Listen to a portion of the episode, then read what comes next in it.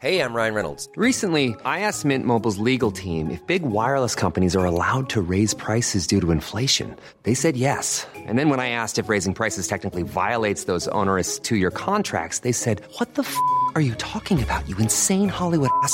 So to recap, we're cutting the price of Mint Unlimited from $30 a month to just $15 a month. Give it a try at mintmobile.com slash switch. $45 upfront for three months plus taxes and fees. Promo rate for new customers for limited time. Unlimited more than 40 gigabytes per month. Slows. Full terms at mintmobile.com. I'm Sandra, and I'm just the professional your small business was looking for. But you didn't hire me because you didn't use LinkedIn jobs. LinkedIn has professionals you can't find anywhere else, including those who aren't actively looking for a new job, but might be open to the perfect role, like me. In a given month, over 70% of LinkedIn users don't visit other leading job sites. So if you're not looking on LinkedIn, you'll miss out on great candidates like Sandra. Start hiring professionals like a professional. Post your free job on linkedin.com/people slash people today. Hey, it's Ryan Reynolds, and I'm here with Keith, co star of my upcoming film, If, only in theaters, May 17th. Do you want to tell people the big news? All right, I'll do it. Sign up now and you'll get unlimited for $15 a month in six months of Paramount Plus Essential Plan on us. mintmobile.com slash switch. Upfront payment of $45 equivalent to $15 per month. Unlimited over 40 gigabytes per month. Face lower speeds. Videos at 480p. Active Mint customers by 531.24 get six months of Paramount Plus Essential Plan. Auto renews after six months. Offer ends May 31st, 2024. Separate Paramount Plus registration required. Terms and conditions apply if rated PG. Buenas noches, bienvenidos al Criminalista Nocturno.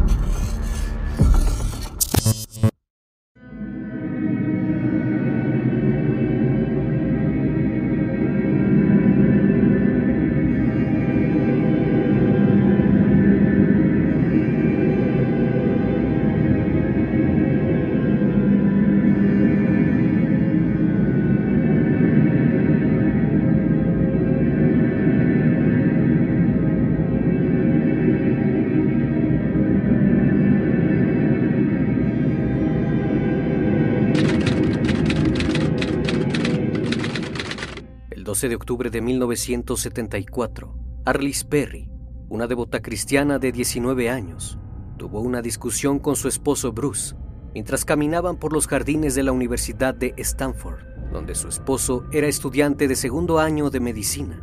La discusión continuó hasta la iglesia Memorial Stanford, ubicada en la misma universidad. Ella, aún molesta, le pidió a Bruce la dejara sola un momento, puesto que necesitaba orar para despejarse. Sin embargo, el tiempo pasó y Arliss nunca regresó al apartamento. Antes de que se pusiera el sol, la policía recibió una llamada telefónica del vigilante nocturno de la iglesia, quien dijo haber encontrado un cuerpo en una especie de ritual satánico. Cuando el equipo de investigadores llegó al lugar, quedaron horrorizados ante lo que estaban viendo. El cuerpo pertenecía ni más ni menos a Arliss Perry. Y tuvieron que pasar más de 40 años para poder saber quién era el asesino. El criminalista nocturno. La pregunta que todos en ese momento se hacían era, ¿quién asesinaría a una devota cristiana en una iglesia?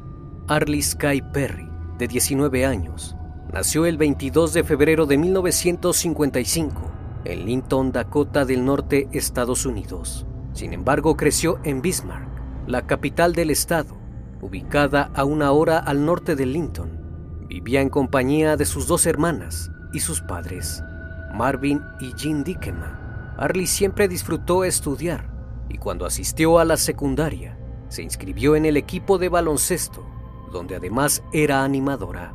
Desde pequeña le llamó la atención estudiar la Biblia y pasaba mucho tiempo fuera de su casa, asistiendo a eventos de la iglesia y reuniones.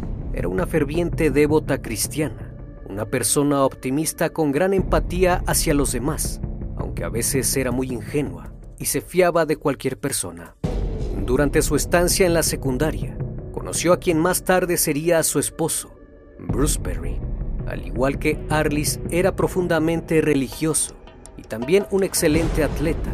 Cuando se graduó del colegio, se fue a Dakota del Norte a la Universidad de Stanford en California, donde fue aceptado en su programa de premedicina. Arlis y Bruce continuaron su relación a larga distancia, mientras él era estudiante de primer año en la universidad y ella asistía a la universidad comunitaria. El distanciamiento hizo que Bruce regresara en el verano de 1974 a Bismarck y le propusiera matrimonio a la joven. Principio los padres de la chica estaban muy preocupados por el plan de la pareja de casarse tan jóvenes, además de que su pequeña hija se mudaría lejos de casa, pero la pareja era tan feliz y al final terminaron aceptando el matrimonio. Bruce tenía que regresar para su segundo año y el plan era que Arlie se fuese a vivir con él, así que se casaron en la iglesia de Bismarck y se fueron de luna de miel y posteriormente se mudaron a California. Al llegar se instalaron en unos apartamentos del campus de la Universidad de Stanford, donde el joven estudiaba, pero debido a que ahora tenía una esposa que mantener, buscó un trabajo de tiempo parcial y siempre estaba ocupado. Arlis por su parte pasaba la mayor parte del tiempo sola y a sus 19 años nunca había salido de Dakota del Norte, así que el cambio fue abrumador para ella. Luchó para adaptarse y pasaba sus días paseando por el campus y escribiéndole cartas a sus amigos y familiares. Más tarde encontró trabajo como recepcionista en un buffet de abogados y poco a poco se fue sintiendo mejor en aquel lugar, ya que podría hacer nuevos amigos. Por las tardes le gustaba acudir a su lugar favorito, la iglesia conmemorativa de Stanford. El 12 de octubre, alrededor de las 11.30 de la noche, Bruce estaba descansando de una larga jornada leyendo un libro. Arlis lo interrumpió brevemente, pues quería enviar rápidamente algunas cartas a sus amigos y dejarlas en el buzón del campus. Como a él no le gustaba que su esposa anduviera caminando sola por la noche, la acompañó. Mientras caminaban entablaron una conversación acerca de la presión de las llantas de su automóvil y comenzaron a discutir por ello, puesto que ninguno de los dos se hacía cargo de las reparaciones del auto y ambos esperaban a que el otro resolviera el asunto.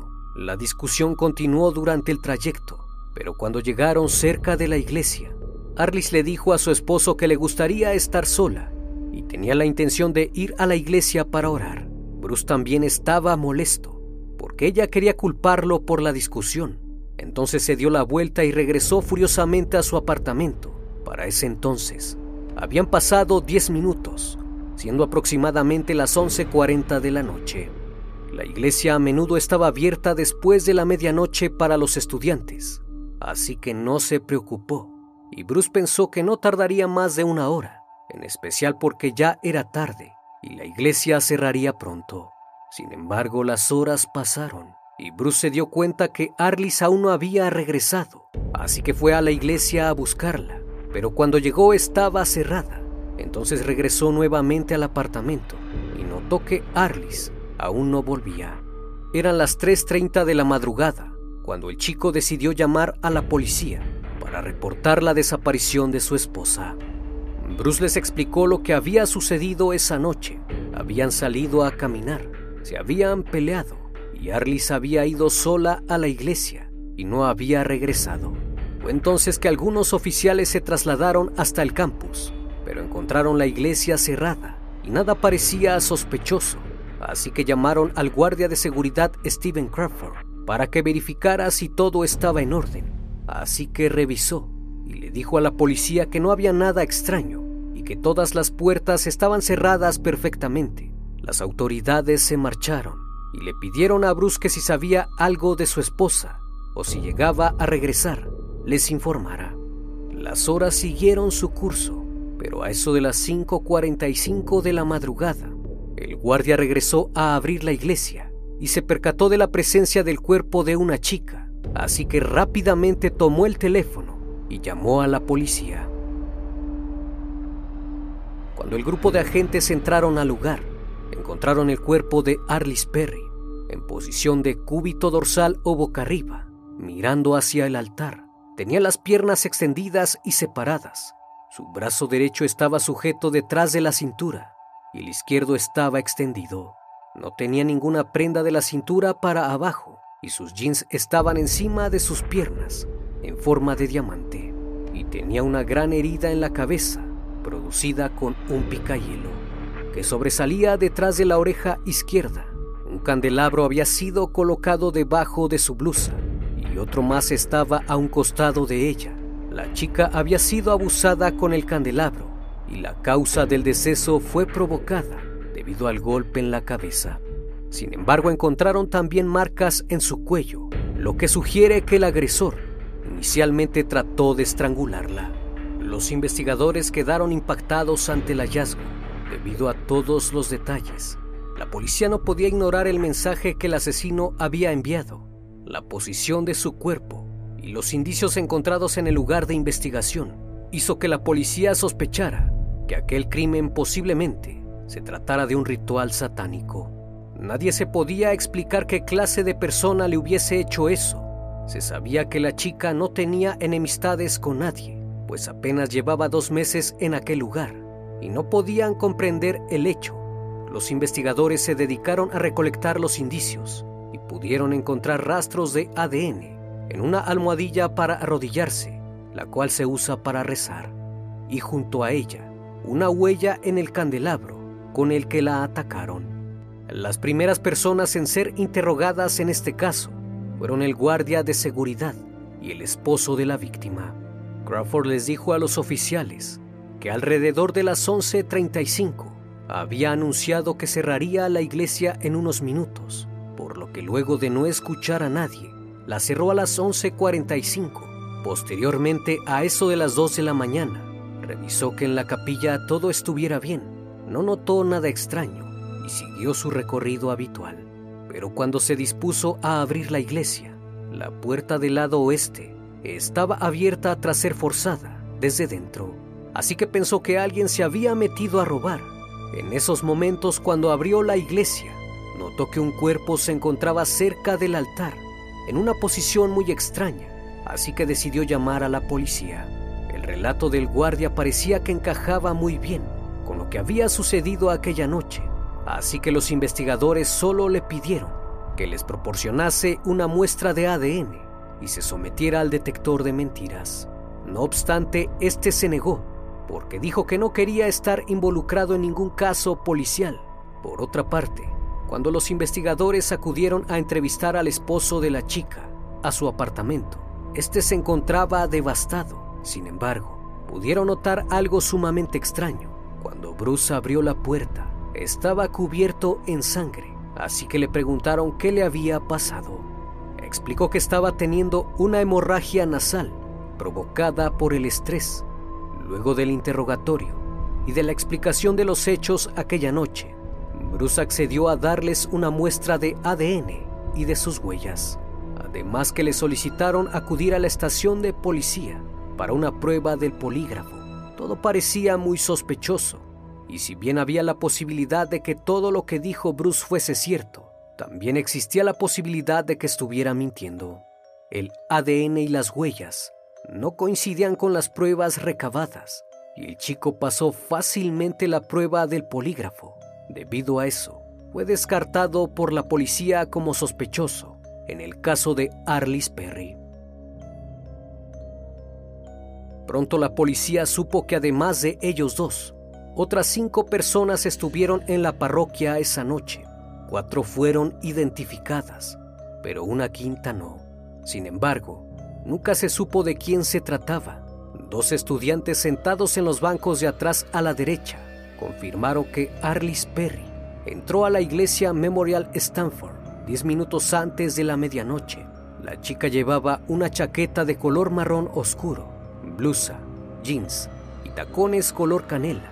Los estudiantes observaron cómo la joven caminó casi al frente del pasillo y finalmente se arrodilló para orar en una de las primeras bancas a la izquierda. Los dos jóvenes abandonaron la iglesia alrededor de la medianoche y en ese momento Arlis aún permanecía en el lugar casi al mismo tiempo. Un transeúnte notó que un joven entró a la iglesia. Según su testimonio, el chico estaba entre los 20 años de edad. Tenía el cabello rubio rojizo. Era de complexión mediana. Vestía una camisa azul de manga corta y vestía informalmente. Dentro del testimonio de las personas, pudieron notar que lo que decía no correspondía en nada a lo que el guardia de seguridad había declarado, ya que él aseguró que había cerrado la iglesia 15 minutos antes de las 12, lo cual al parecer no fue así. Nuevamente acudieron con Steve Crawford para corroborar su información. Esta vez dijo que aquella noche él estaba retrasado, así que no apareció en la iglesia hasta las 12.10 de la madrugada. Supuestamente cuando entró, miró a su alrededor, pero no vio a nadie adentro. La sala de la iglesia estaba vacía. Aún así, como de costumbre, gritó que la iglesia cerraba por la noche y si todavía quedaba alguien en el edificio, debía salir ahora. No hubo respuesta, así que cerró y salió de la iglesia. Evidentemente Crawford fue considerado como sospechoso, dado que su información no coincidía. Sin embargo, no había nada que lo vinculara con el crimen en ese momento. Aunque no estaba completamente descartado, luego de unos días, accedió a dar su ADN y sus huellas, pero lamentablemente no coincidían con las encontradas, y en ese momento el análisis de ADN no era del todo efectivo y no se podía identificar de quién provenía. Ahora lo que la policía debía hacer era lograr encontrar aquel hombre misterioso que entró a la iglesia luego de que los jóvenes se marcharan. Así que siguieron esa línea de investigación y el estado de California estaba dispuesto a ayudar a resolver ese crimen de tal magnitud. Los medios de comunicación también apoyaron la labor de la policía. Para ese entonces, el crimen apuntaba a un culto satánico por la forma en que el cuerpo fue encontrado. Algunos recordaron los asesinatos cometidos por la familia de Charles Manson y no dejaban de pensar que todo debía ser obra de algún culto similar al de Manson, puesto que Arliss Perry fue una de las víctimas de los tres asesinatos cometidos en la Universidad de Stanford en 1973 y 1974, y para ese entonces ya existía una investigación sobre los crímenes de Stanford, en los cuales Leslie Marie Perlow y Janet Ain Taylor habían sido privadas de la vida, y ninguno de los dos casos había sido resuelto. Dos años después, Ningún avance significativo llamó la atención. Únicamente la policía se enteró que el guardia de seguridad se mudó a otro estado luego del incidente. El caso se fue enfriando con el pasar del tiempo y hasta el momento no existía ningún responsable. Aún así los agentes nunca abandonaron la investigación, pues sentían el compromiso constante de que el caso tenía valor y nunca dejarían de esperar justicia.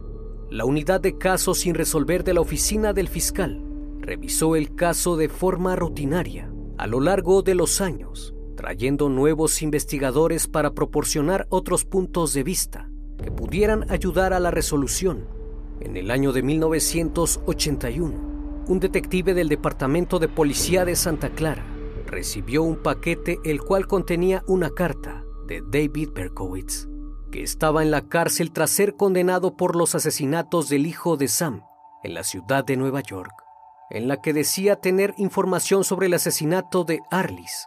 Además incluía un libro llamado La anatomía de la brujería, con una nota inscrita en los márgenes que decía Arlis Perry, casada, acechada y asesinada, seguida hasta California, Universidad de Stanford por lo que se empezó a especular que quizás Berkowitz podría estar involucrado en el crimen y que Arlis fue asesinada a manos de un culto satánico que la siguió desde Bismarck hasta Stanford. Fue entonces que un grupo de investigadores acudieron a Nueva York para entrevistar a Berkowitz. Aquella conversación no resultó del todo bien, pues este sujeto no reveló nada y únicamente se burló de la policía y no les dio nada en concreto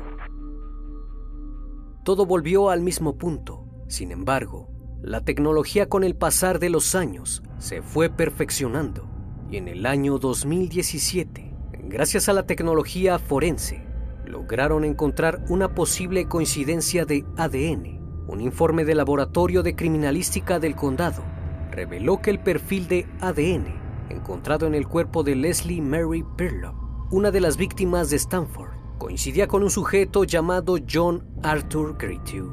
Luego de esto, la unidad de casos sin resolver continuó enviando evidencias al laboratorio de criminalística con la esperanza de obtener algún responsable y darle fin a la investigación.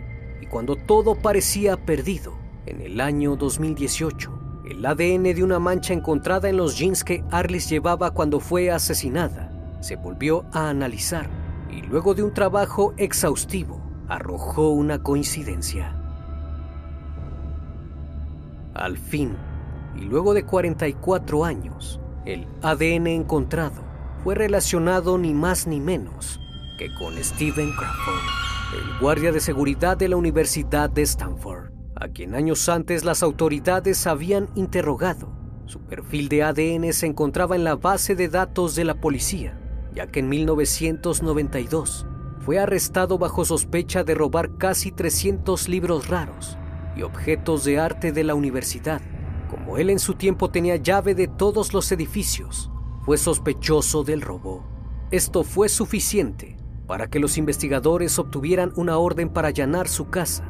Así que el 28 de junio de 2018, a eso de las 9 con 4 minutos de la mañana, los detectives llegaron al apartamento de Stephen Crawford, de 72 años, en el 5273 de la avenida Camden en San José, California.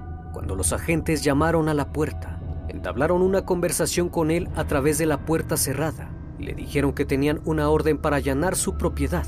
Minutos después abrieron la puerta y entraron al apartamento. Crawford estaba sentado en su estudio empuñando un arma. Al ver esto, los agentes se retiraron de la puerta inmediatamente. Segundos después, escucharon un disparo.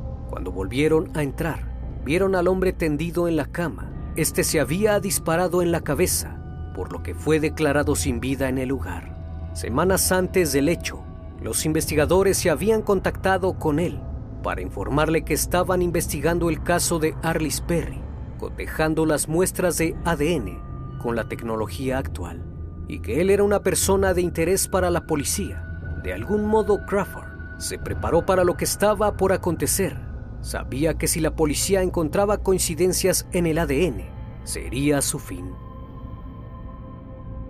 Más tarde ese día, la alguacil Laurie Smith realizó una conferencia de prensa para anunciar que después de 44 años, ella y sus colegas creían que finalmente sabían con certeza quién asesinó a Arlis Perry y su familia finalmente podría tener un cierre y la investigación podría concluirse. Según el informe, cuando los detectives llamaron a la puerta, Crawford pidió un momento para vestirse, pero pasados unos minutos y pensando que se estaba demorando, usaron una llave que habían obtenido del administrador del apartamento para ingresar a la residencia. Fue entonces que los detectives vieron inmediatamente al sujeto, sentado en la cama con una pistola en la mano. Lugar era demasiado pequeño para realizar una maniobra, retrocedieron. En ese momento, oyeron un solo disparo y descubrieron que Crawford se había disparado a sí mismo en la cabeza. Dentro de su apartamento, pudieron encontrar una copia del libro The Ultimate Evil de Maury Terry, que trata sobre los asesinatos de los hijos de Sam y los posibles vínculos con una secta. Esto ha llevado a la gente a creer Crawford posiblemente era parte del culto, o tal vez sabía que Maury Terry estaba detrás de él.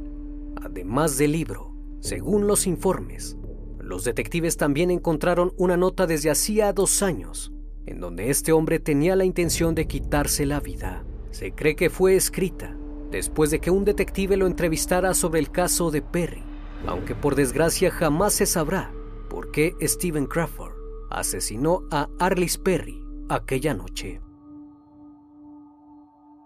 Crawford era un veterano de guerra de la Fuerza Aérea de los Estados Unidos. Comenzó a trabajar para el Departamento de Seguridad Pública de Stanford en 1971 como oficial de policía y portaba un arma. En 1972, el nuevo jefe de policía comenzó a reorganizar el Departamento de Policía de Stanford y analizó seriamente si muchos oficiales estaban calificados para portar armas. Se les pidió que volvieran a postularse para sus puestos y la mayoría de ellos no pasaron la prueba y se les ofreció la opción de convertirse en guardias de seguridad. Crawford fue uno de ellos.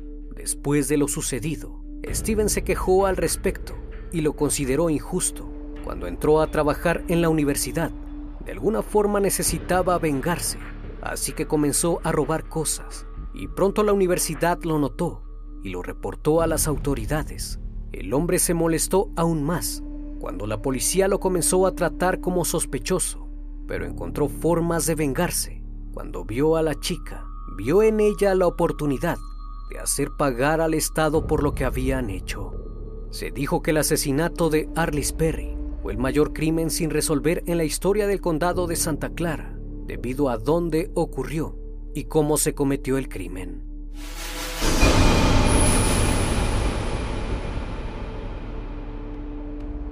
Una vez más, estimado público, agradezco su compañía. Gracias por brindar un espacio de su tiempo para conocer un caso más de este canal. Si aún no estás suscrito, te hago la cordial invitación a que lo hagas y formes parte de esta gran comunidad. Esto es El Criminalista Nocturno. Hasta la próxima emisión. Buenas noches.